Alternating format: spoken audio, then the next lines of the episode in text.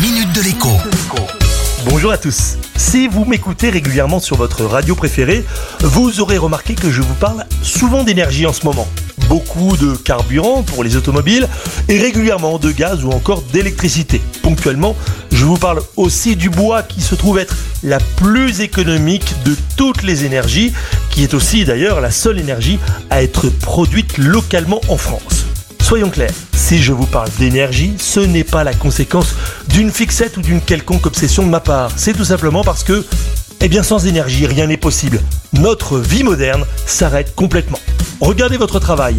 Quoi que vous fassiez, sans énergie, vous pouvez vous tourner les pouces, sauf si vous êtes peintre en bâtiment ou poète. De la même manière, sans énergie, votre, notre vie domestique vacille complètement. Plus aucune machine pour nous assister, plus de réfrigérateur, plus d'internet, plus de Netflix. On se remettra à lire des livres le soir à la bougie et vous écouterez une radio à pile ou à manivelle s'il reste encore un peu d'électricité pour alimenter l'émetteur du coin.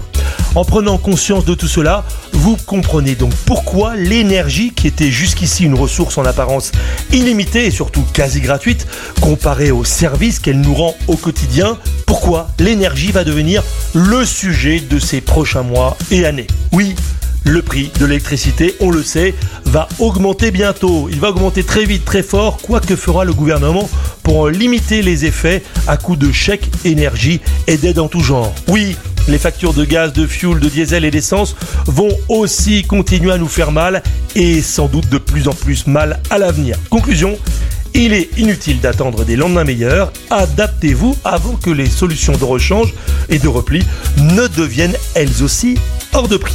À demain. La minute de l'écho avec Jean-Baptiste Giraud sur radioscoop.com et application mobile Radioscoop.